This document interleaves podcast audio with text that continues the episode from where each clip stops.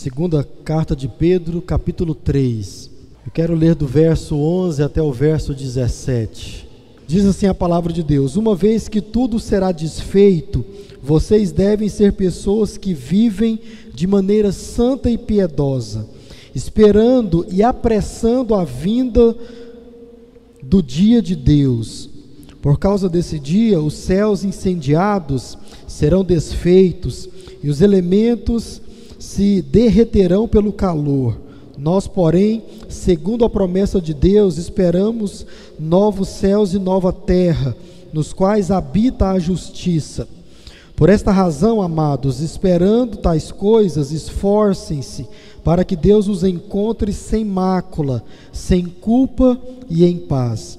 E considerem a longanimidade do nosso Senhor como oportunidade de salvação, como também o nosso amado irmão Paulo escreveu a vocês, segundo a sabedoria que lhe foi dada, ao falar a respeito desses assuntos, como de fato costuma fazer em todas as suas cartas.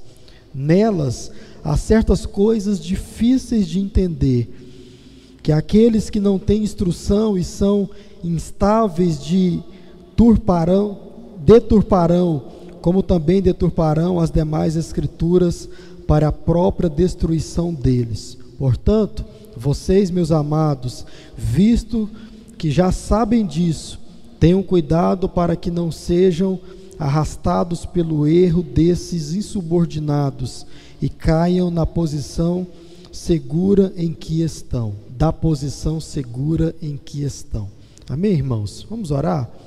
Senhor nosso Deus e Pai, obrigado a Deus pela oportunidade de ler a tua palavra com a tua igreja. Nos abençoe agora na compreensão dela e que o Senhor possa, ó Deus, nos alertar, nos orientar consolar o nosso coração e despertar as nossas vidas, ó Deus, para uma vida piedosa ao lado do Senhor. Nós oramos, oramos no nome de Jesus. Amém. Nós estamos em um tempo de despedida, em um tempo de transição para o novo ministério e nós cremos que, apesar de difícil ser esse tempo, doloroso, para nós também, para a vida da igreja, nós entendemos que é necessário, porque, como já falamos aqui na nossa reunião, nós estamos debaixo da vontade de Deus, temos absoluta certeza disso e desejamos que Deus venha nos abençoar, tanto a nós, como família pastoral, como ministério e também a igreja que fica e que Deus cuida. O pastor Rubens disse para mim: é, o mesmo Deus quem cuida da igreja é quem cuida do pastor. Por isso, as coisas sendo feitas de maneira correta, o processo sendo feito limpo, não há do que temer, porque Deus vai cuidar tanto de nós como também da igreja. Irmão, se tem uma coisa que eu tenho provado e tenho aprendido, é que ministério pastoral, sem dúvida, é uma é um amontoado de emoções. Porque tem muitas coisas que nós como pastor temos privilégio de participar. Por exemplo, entrar na vida das pessoas, compartilhar da vida das pessoas, isso é algo muito íntimo. Isso é algo também muito sério. Isso é algo que Deus nos dá o privilégio de fazer. É uma das partes mais lindas do ministério pastoral. A primeira delas, com certeza, é pregar a palavra de Deus. E pregar a palavra de Deus para pessoas em determinados lugares, nas mais variadas situações. Ah, eu daqui não sei o que você está vivendo de forma pessoal. E depois que a gente prega, a gente recebe testemunhos de daquilo que Deus tem falado. E muitas vezes eu confesso, nem era a nossa intenção que você entendesse tal coisa. Mas como a gente sabe, a, a gente cumpre o nosso papel e o Espírito Santo de Deus é quem faz a obra. Eu daqui tenho uma intenção com uma, uma mensagem, e Deus, o Espírito Santo, está trabalhando na vida de cada um de nós, certamente de formas diferentes. Isso é a multiforme graça de Deus agindo na vida da igreja, isso é bênção. Mas irmãos, quando chega um momento desse de transição, de despedida, em que eu e você nós estamos passando como igreja do Senhor, como falei, é algo dolorido, mas nós estamos no centro da vontade de Deus. Ah, e de forma muito particular, talvez você não entenda, mas Deus pode revelar isso mais para frente. Nós estamos no centro da vontade de Deus para as nossas vidas e cremos para a vida da igreja. É um novo momento para nós e também para esta igreja, nós cremos assim. E falando sobre despedidas pastorais, de ministério, é interessante perceber que existem várias formas de se deixar uma igreja ou de sair de uma igreja. E o que quase sempre acontece, infelizmente, é uma saída de uma forma que não é recomendável ou que não é saudável. Graças a Deus nós cremos que não é o nosso caso, mas infelizmente acontece isso também. Maneiras e formas que são feitas que não é, que não seria o ideal nem para a vida do pastor, principalmente para a vida da igreja. Eu confesso aos irmãos que eu desejo sair daqui da mesma forma que entrei ensinando a palavra de Deus para você, para mim, para a igreja do Senhor. Eu entendo de forma muito clara, esse é o meu chamado, ensinar a palavra de Deus. É assim que eu quero finalizar esse novo ministério ou esse ministério que Deus assim nos confiou, ensinando a palavra de Deus a cada um dos irmãos. E eu quero usar esse texto hoje para que a gente possa tirar algumas lições. Domingo que vem eu volto a esse texto e eu quero pregar somente o verso 18 no próximo domingo, se Deus assim nos permitir. Mas irmãos, quando nós olhamos para a Bíblia Sagrada, isso não é novidade para você, que já é cristão, que ela é a nossa única regra de fé e de prática. O crente olha para a Bíblia Sagrada e não vê apenas um livro, ele não vê apenas letras, escritas em um pedaço de papel. Não. O crente olha para a Bíblia e vê a palavra de Deus.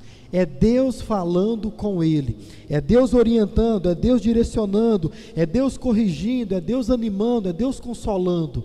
É a palavra de Deus ao nosso coração. É assim que o crente olha para a Bíblia Sagrada. E aqui, Pedro tem muitos conselhos para dar para os crentes, para as igrejas, para eu e você, e nós vamos tirar algumas lições. É interessante notar, esse, esse tema, conselhos finais, não é apenas porque nós estamos deixando a igreja, não. É porque nos finais de cada carta, é disso que os apóstolos tratam. Se você for olhar na sua Bíblia aí, olhe no final da carta de Paulo, todas elas. Em algumas você vai ver escrito exatamente isso: conselhos finais orientações finais, recomendações finais. Porque é o encerramento de um ciclo. Paulo trata disso, Pedro trata disso, Tiago, todos aqueles que escreveram uma carta à igreja do Senhor. Eles então encerram as suas cartas com conselhos, com coisas mais práticas, ou tão somente lembrando a igreja de algo que eles já ensinaram, algo que eles já produziram no coração do povo. Essa é a nossa intenção durante esses dias que nos restam aqui. Então, eu quero olhar para esse texto e tirar hoje duas lições apenas. Relembrar você de duas coisas apenas que a palavra de Deus traz para a vida de todo crente e durante toda a vida cristã. Então, se você é um crente de Jesus, se você, como nós já falamos aqui no começo desse culto, é daquele que diz: há um Deus, existe um Deus, e esse Deus ele cuida da minha vida, esse Deus dirige a minha vida, é esse Deus quem conduz a minha vida. Se você é alguém que fala isso, acredita nisso e vive a sua vida a partir disso, dois conselhos. O primeiro, seja íntegro na conduta. Aqui o apóstolo Pedro, ele vai falar isso de forma muito clara. O verso 11 diz assim: Uma vez que tudo será desfeito. E é interessante que aqui ele está falando da vinda do Senhor. Portanto, ele fala de toda a vida do crente, até a vinda do Senhor. Uma vez que tudo será desfeito, vocês devem ser pessoas que vivem de maneira santa e piedosa. Irmão, sem dúvida, a santidade é um tema importante para aquele que confessa o Senhor Deus. Não há como a gente andar nessa terra e não viver em santidade. A retidão, a integridade deve fazer parte da vida do crente. Deve fazer parte da vida do crente. Deus ordena que eu e você nós sejamos íntegros, irrepreensíveis. Portanto, Ele está falando de santidade. Ele então ordena também que nós vivamos em piedade. O que é viver em piedade? Você já aprendeu. É viver uma vida diante do Senhor. E também é viver uma vida que vai buscar ao Senhor a todo instante. Isso é ser piedoso. É viver a sua vida de forma que você busque a Deus em todo momento da sua vida. Então, Primeira Igreja Batista em Itaberaí, faça isso no nome de Jesus viva em santidade e viva uma vida buscando ao Senhor.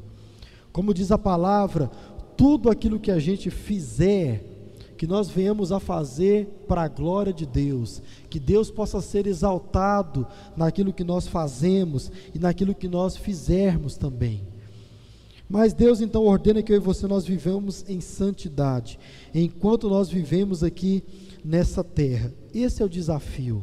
E uma coisa interessante que esse texto fala, como Pedro está falando da volta de Jesus, da segunda vinda de Jesus, ele fala, irmãos, que viver em santidade para o crente é uma forma de agradar a Deus, mas mais que isso, é uma forma do crente mostrar ao mundo como será a vida celestial, como será o céu, como será esse novo céu e essa nova terra que ele disse aqui? Nós estamos esperando isso e muitas vezes nós nos perguntamos como vai ser. Uma coisa você pode ter certeza: lá vai ser um local sem mancha, sem pecado.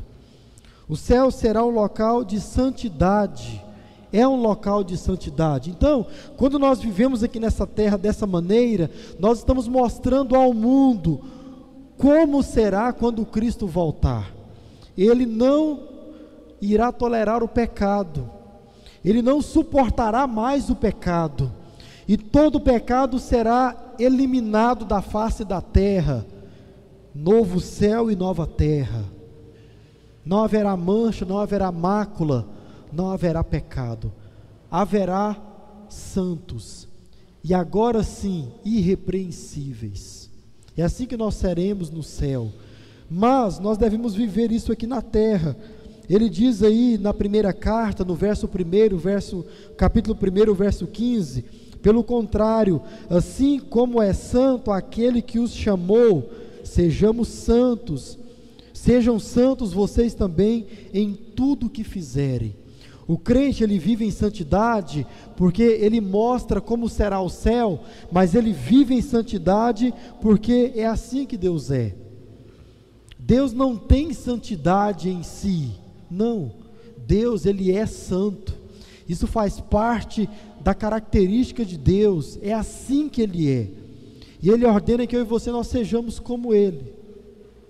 Deus não espera menos que isso. Agora, é claro, irmãos, que nós não seremos perfeitos enquanto nós vivemos aqui.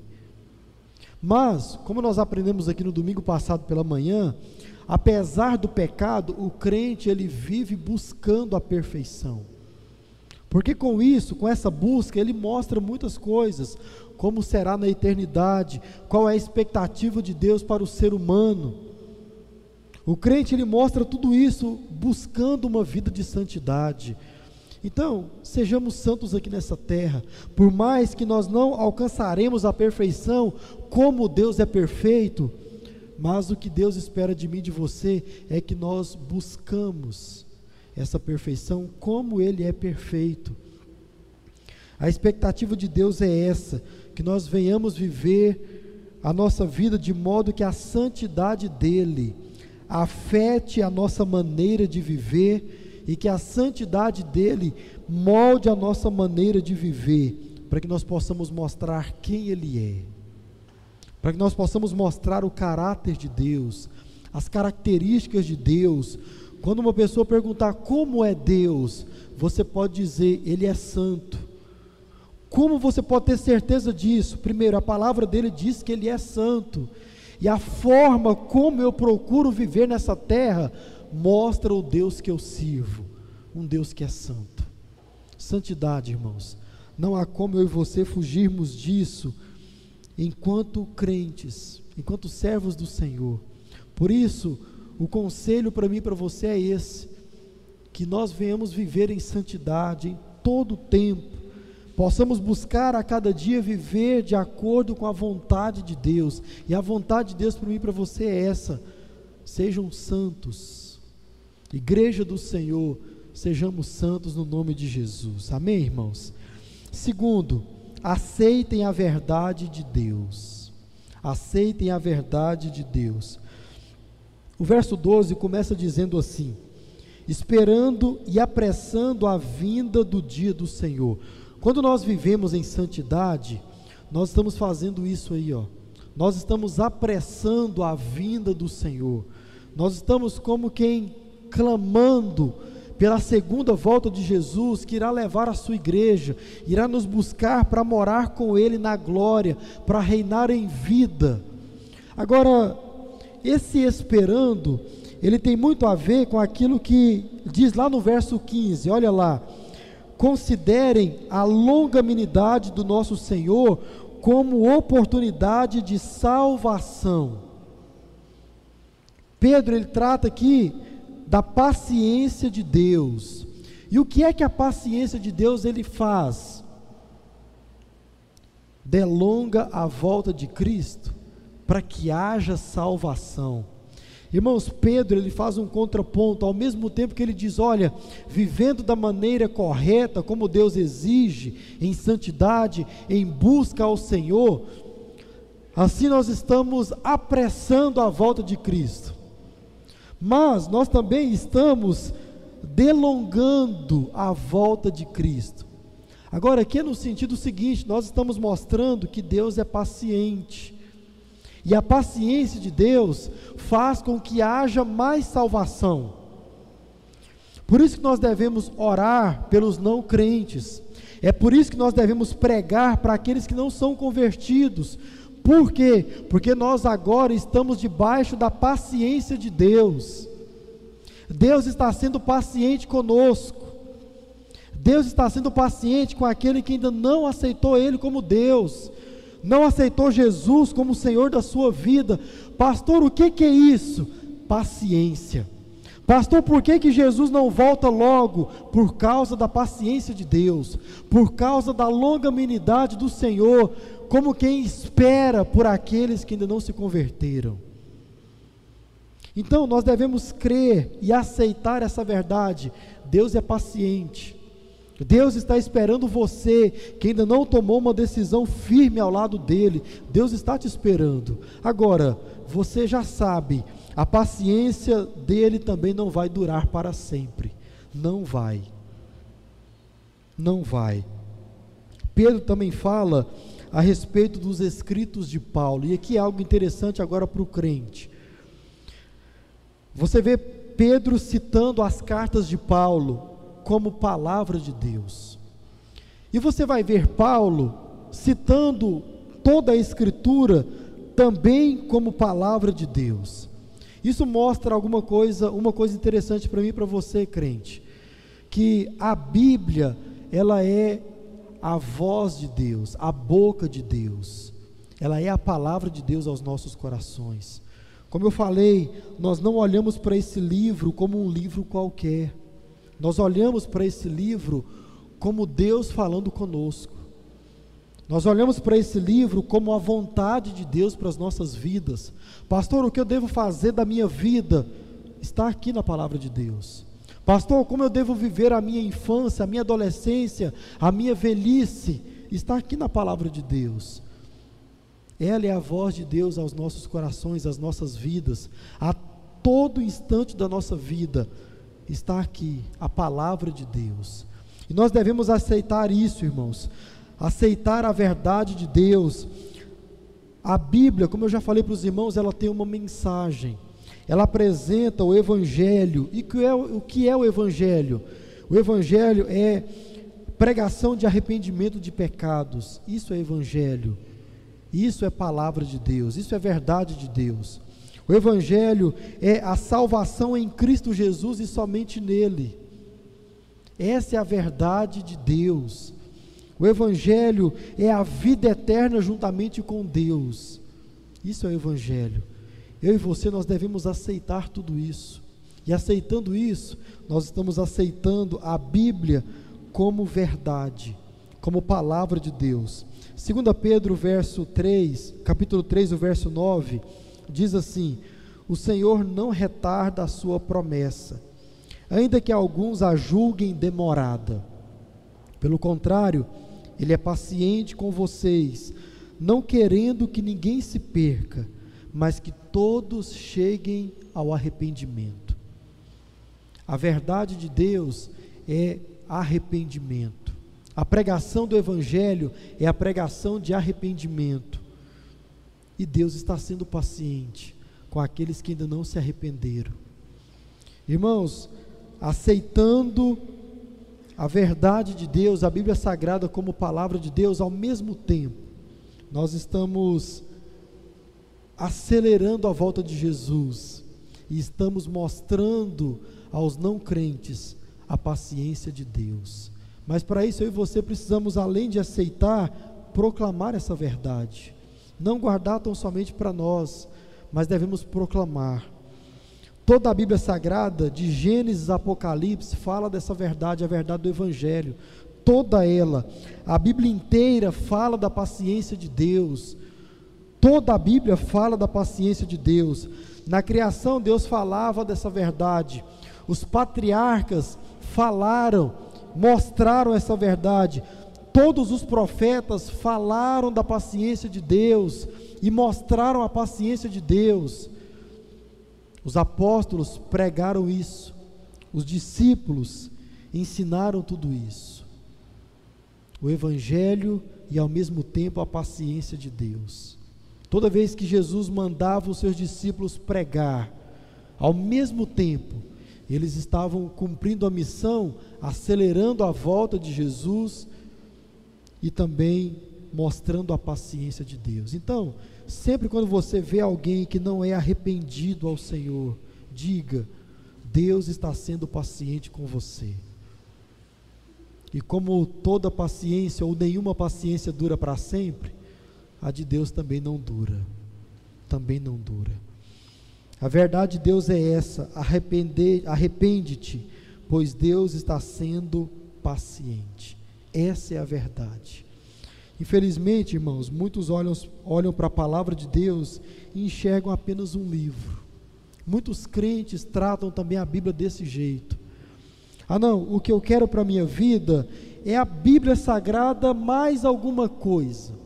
Que eu quero para a minha vida são bons conselhos.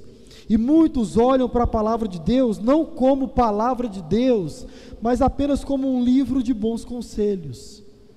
E não passa disso, não.